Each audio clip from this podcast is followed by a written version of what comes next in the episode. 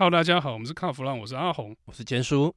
坚叔，我们今天又请到我们好朋友，就是 Volkswagen 的行销处长 Kevin 陈冠宇啊，他来上我们的节目啊。是，那因为他跟我们讲了一个很有趣的观点哦，嗯，然后我们聊一聊，觉得说，哎，这个东西还蛮值得跟大家分享一下的。我先我先破个梗，好不好？好，因为之前我们大家在讲到这个所谓的驾驭乐趣，不外乎就是。性能操控，对不对？这是我们老派的大家的观念。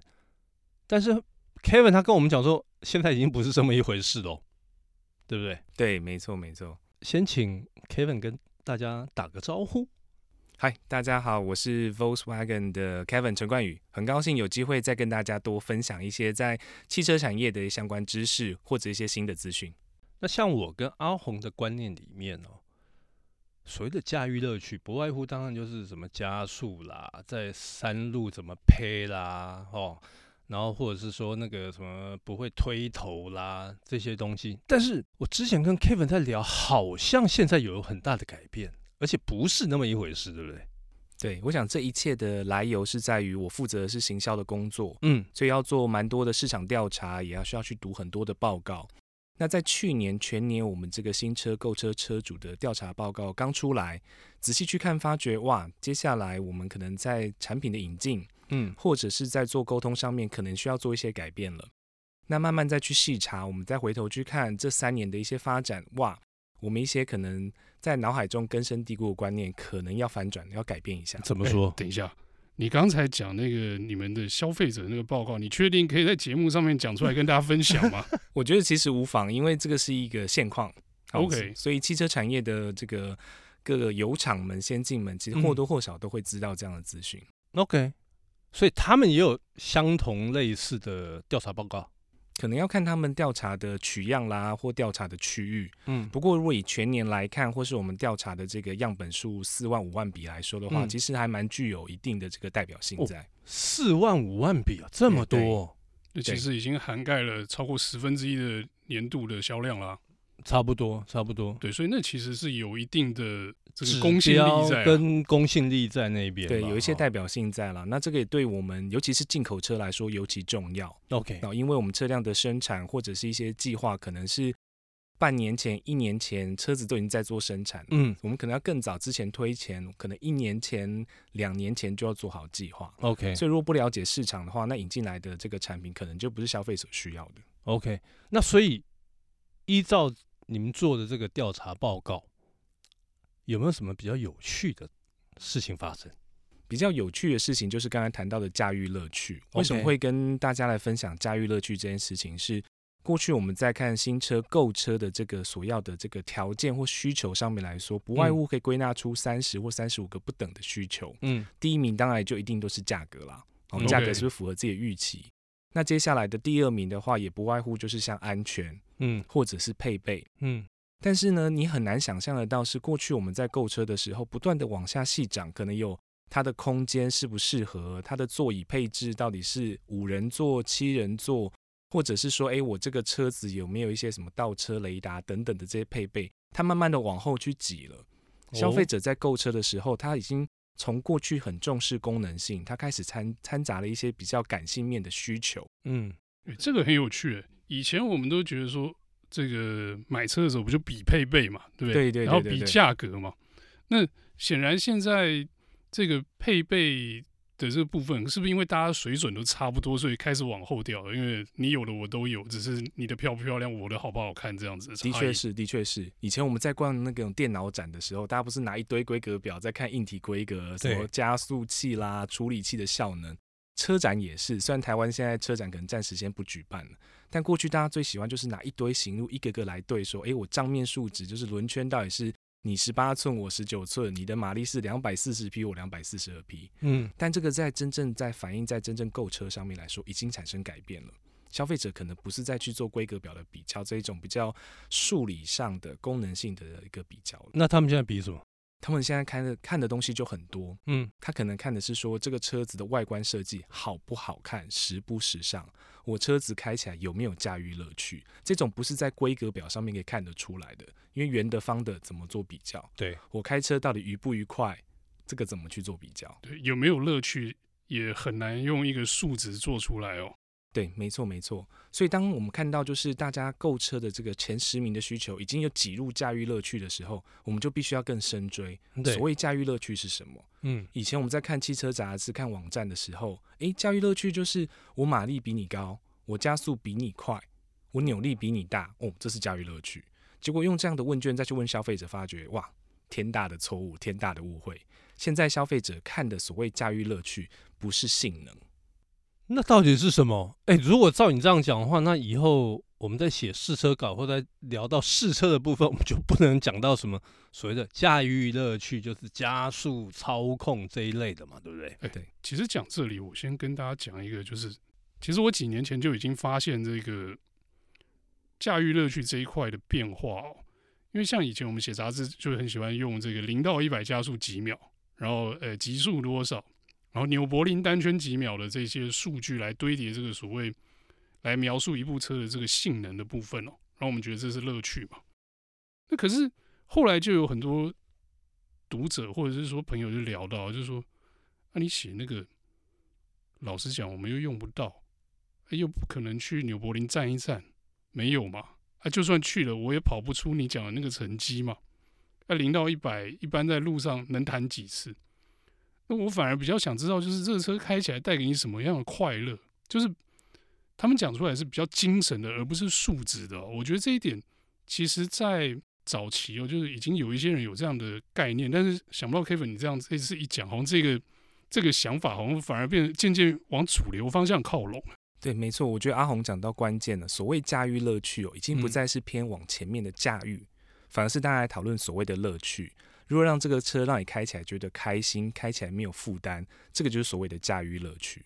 反而大家会去检视说，当我在开车的时候，什么样的那个时刻点，或者是哪一个很重要的关键，会让我发出会心的微笑，那个就是我要的乐趣。那你们的调查发现，他们的乐趣在哪里？现在所谓的乐趣，我希望在开车的时候是能够舒适跟便利，嗯、对他来说就是一个乐趣。因为当你在开车有心理压力、有负担的时候，你快乐不起来。所以刚刚讲到的性能跟操控，的确对我在开车中有加分。对于税对于现在消费者是在都会用车，嗯、或者是我在周末需要有一些亲子出游啦，或者是一些货物载乘的需求的时候，这些的考量就没办法反映到我的乐趣上面，因为。我加速就算再快，我坐在后座的小朋友可能不一定舒服。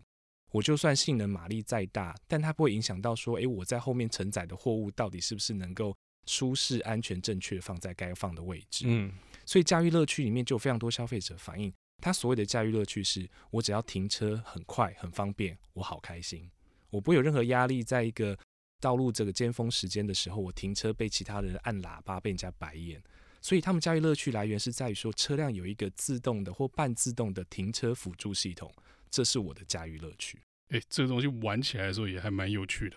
的确、啊、你看它方向盘自己在转的时候，就觉得哎、欸，车停车比我厉害。对，当你双手放开，只是踩踏油门的时候，那个就会让你觉得很开心，好像是个玩具。对，那个就是我的乐趣。那还有就是，我们以前在这个呃开车的时候，总是会有大采买的需求嘛，买了一堆东西，上下货物觉得好辛苦好累。但现在如果是在后行李箱的这个盛放的这个提起来这高度比较低，我开心。我有足踢式的脚翼的这个感应尾门啊，我开心。我双手不需要放下来到处找钥匙。所以，正是是我坐到车子里面，不用像以前一样还要从包包拎钥匙出来，放到钥匙孔去启动引擎。我只要给一键启动的这个按钮，嗯、我也觉得很开心。这个就是驾驭乐趣的来源。你知道以前 Kevin 讲这些东西，我可能觉得哦，拜托，这也太遥远了吧。可是自从这个我签了那个阿勇以后，就发现这些东西其实真的是带给你一个跟。传统的那种性能车的那种驾驶乐趣完全不一样的好玩的地方哦。那像刚讲那个大采买，确实就是走到尾门踢一脚，它自己打开。哎，你手上搬的东西不用放下来，然后上车有这个感应式的车门，钥匙不用拿出来。当你下雨的时候什么，你会觉得说用这个车是方便的。然后它的乐趣可能不是一个很战斗的那种乐趣，是一个使用的便利性。然后还有你会觉得说啊。我的车好棒，这个配备用起来好贴心，开起来方便。所以照你这样讲话，应该就算那种呃心灵上的愉悦愉悦乐趣嘛，对不对？没错，没错。以前我们在讲驾驭乐趣的时候，可能我们在文章上面必须读到贴背感，哦，那这可能是驾驭乐趣。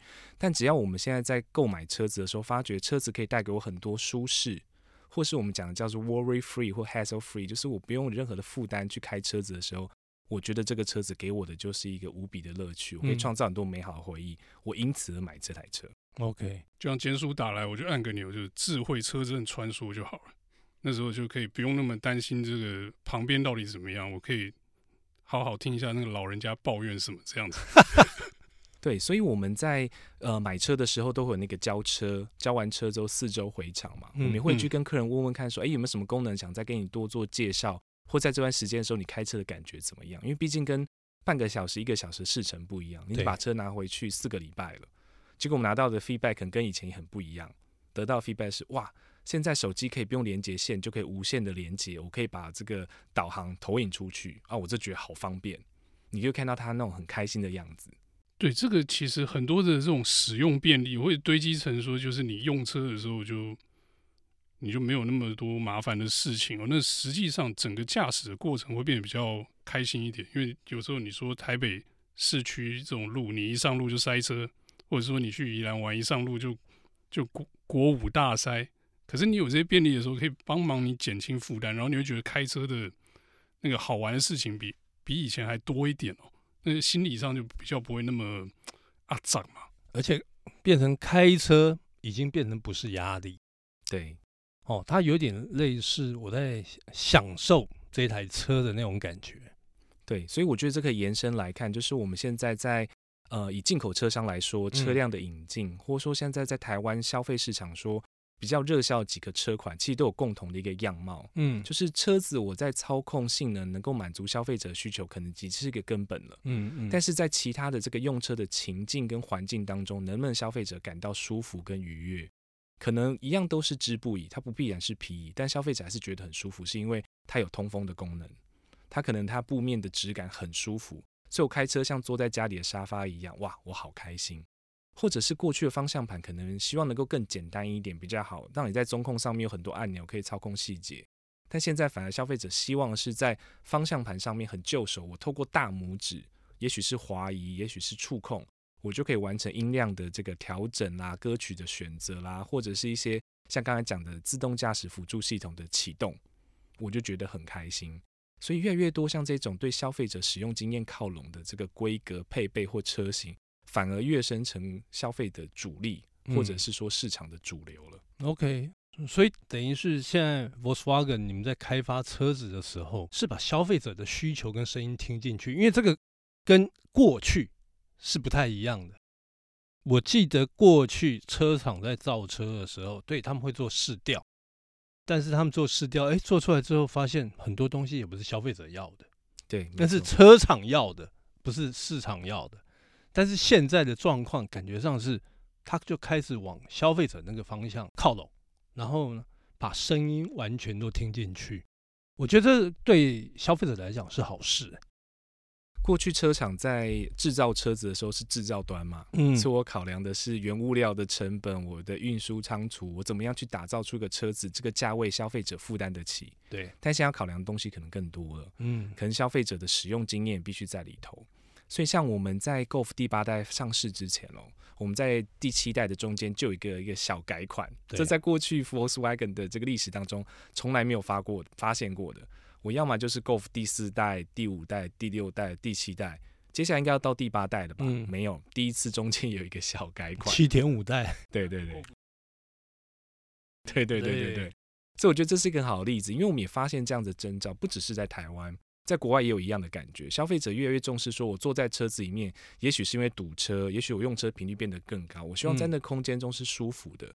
所以像在 Golf 的第七代改款里面，就有一些功能，消费者觉得很有趣，比如说有手势控制，这种过去可能要在两三百万豪华车上面才有的一个功能，但是我坐在车子里面，可能一个百万的车子，我手一挥，我的歌曲就可以换到下一首，我可能手一挥，我就可以选择不同的电台。对他来说就觉得好有趣哦！我坐在副驾座的人看我这样好像施展魔法，也会觉得很有趣，也会发出会心的一笑。嗯，那这种驾驭乐趣就不断的堆叠到我们前阵子发表的第八代的 Golf，或最近发表的 T Rock，可以看到很多这样的影子。消费者在开车的过程当中，他的需要被满足了，心灵上面的这种愉悦感也被同时被创造出来了。那我就跟两位分享一个我朋友最近快要交车八代 Golf R 的旅行车的。是你换车还是你你每次换搞这些都是说你朋友你亲戚？呃，还好那个是我朋友，我很确定，因为那个车要订啊，是是是，赔本是吧？是没错没错。那我没有下单，所以那不是我。OK，好，那我那朋友呢？他的八 R 他买了蛮早的，几乎是刚发表他就下单了，就搞了快一年，终于要交车了。那他就跟我很乐的跟我讲说怎么样怎么样怎么样，然后我就说啊，你们选东西，我本来以为他没有选，就他说他有。我说你选什么？然后他选的很有趣，他选那个音响跟抬头显示器。你在一个性能车上，你选一个豪华的音响跟选一个抬头显示器，你会觉得很奇怪嘛？因为这个东西是。你会觉得说那是这个在比较享受型、舒适型的车上，我才需要好的音响，不然我听排气声嘛，对不对？因为抬头显示器这个就是以一个性能狂的角度来看，那个增加重量而已嘛。你平常你也是看这个全数位的液晶仪表，不是很好吗？他说没有，就是开起来比较方便啊。我说哦，是哦，可是你这个车，他就说啊，我本来就是喜欢旅行车，嗯，啊，我已经五代 GTI、六代 GTI。七代 GTI 都买了，我八代我想换一个一样有性能，然后一个呃稍微舒服一点点的配置，这样不行吗？他就一副就是说，为什么我在质疑他没有那么热血，是吧？他只差没有说跟坚叔一样的说法，说我老了而已啦。但是我觉得他就是从原本那种很战斗的那个乐趣的那个取向，就开始渐渐的去追求一些车舱里的这个享受的配备啊。我觉得这是一个很有趣的变化。我跟你讲，这里我都要干，因为这些东西会随着年龄会改变。哎，我那朋友真的会改变，没有你那么老啊。人都会老，所以你还很幼稚。我告诉你，我是觉得就心态上的变化了。是对，所以我觉得阿红讲到一个重点哦，我们这么。两三年来哦，Volkswagen 在台湾最卖的车型哦，都是我们以 R 部门调教出来的这个 R 的车款嘛。比如说我们有 Tiguan R 啦，最近推出的这个 T Rock R，或者是我们当家的这个掀背钢炮车 Golf R，或是它旅行车 Golf R Variant。对，甚至是我们啊、呃，可能有更多那一种可能性能化的调教啦，或外观套件的 R-Line Performance，一直都是我们最大的销售主力，过半数都是这样的车型。我们可以发觉到消费者啊，已经发觉这个性能只是一个最基础的底。对，对，的确，我需要这一个呃很棒的这个马力，可能可能三百一十匹、三百二十匹的马力，四百公斤米的扭力，加速要四点七秒、四点八秒，这是最基本的。他们还是需要这一个，但对他们乐趣来源，或是让我们在产品引进上面来说，会去加成上去，就是消费者在买二的车型的时候，我也希望我的心灵满足程度很高。除了引擎声浪之外，我需要有 Dynaudio 的音响，或者是有 Harman Kardon 的音响。嗯。那以前竞技化十足的这一个车款设计，可能很多的规格配备都是方向盘的鸡皮包覆啦，或者是这个赛车的同椅啦。但我们发觉到消费者他可能会像阿红刚才讲的，我需要有个便利的配备，所以我要显示，我要有那个抬头显示器。当我在这个专注于路况或是竞技操控的时候，我可以获得最直接的资讯，稍微不用低着头去看数位仪表板。嗯。这也是在这几年台湾消费者在买车或是产品在引进上面很大的一个改变。OK，那我也观察到一件事情，就是这几年 Volkswagen 引进的车子，哦，就像你刚刚讲的，性能车越来越多，这个让我觉得有点讶异。哦，因为以不不论任何品牌啦，其实大家要导入这种所谓的性能车款，其实都蛮冒险的。因为毕竟那个市场小，可是如果按照 Kevin 刚刚所聊的驾驭乐趣，就是有一些人他还是希望有性能嘛，啊，另外一个他要他的便利的时候，诶，这个市市场就会越来越大。那所以这个会不会关乎到说，接下来 Volkswagen 哦，你们这边在呃引进新车款的时候的计划？对，这也是我们在，尤其在去年，甚至在今年呢，我们的销售表现或市占率不断的呃表现很好的一个很重要的原因，因为驾驭乐趣，驾驭乐趣，刚才讲很多乐趣就是舒适跟便利或是一些豪华的感受，嗯，但是驾驭乐趣还是一个根本。台湾消费者已经开始慢慢想要去把这两者作为结合，因为过去我可能要有性能车，我可能是手排变速箱，或者是说我的座椅坐起来很硬，嗯，那我可能没有什么样悬吊的操控系统，那我的确满足了我这个开车的这个性能追求，但它可能不舒服，所以现在我们导入的这个车款里面就有很多豪华的配备啦。比如说像 Nappa 真皮的通风座椅啦，让你开起来很舒服；或刚才讲到了一些影音配备等等，让你觉得很便利舒适。那另外的角度就是已经追求这种性能呃这个舒适啦、便利的消费者，那如果对性能有些展望怎么办？过去真的是鱼与熊掌无法兼得。我可能要买的车型好了，像过去 Volkswagen 就有所谓的 Highline 的车型，那就是舒适、便利、豪华。但可能性能跟一般车型动力是一样的，一点四的 TSI 引擎，二点零 TSI 引擎没有改变。那消费者如果要性能化的车款，我买的就是 GTI，我买的就是 R。可是刚才讲的舒适配备一样都没有。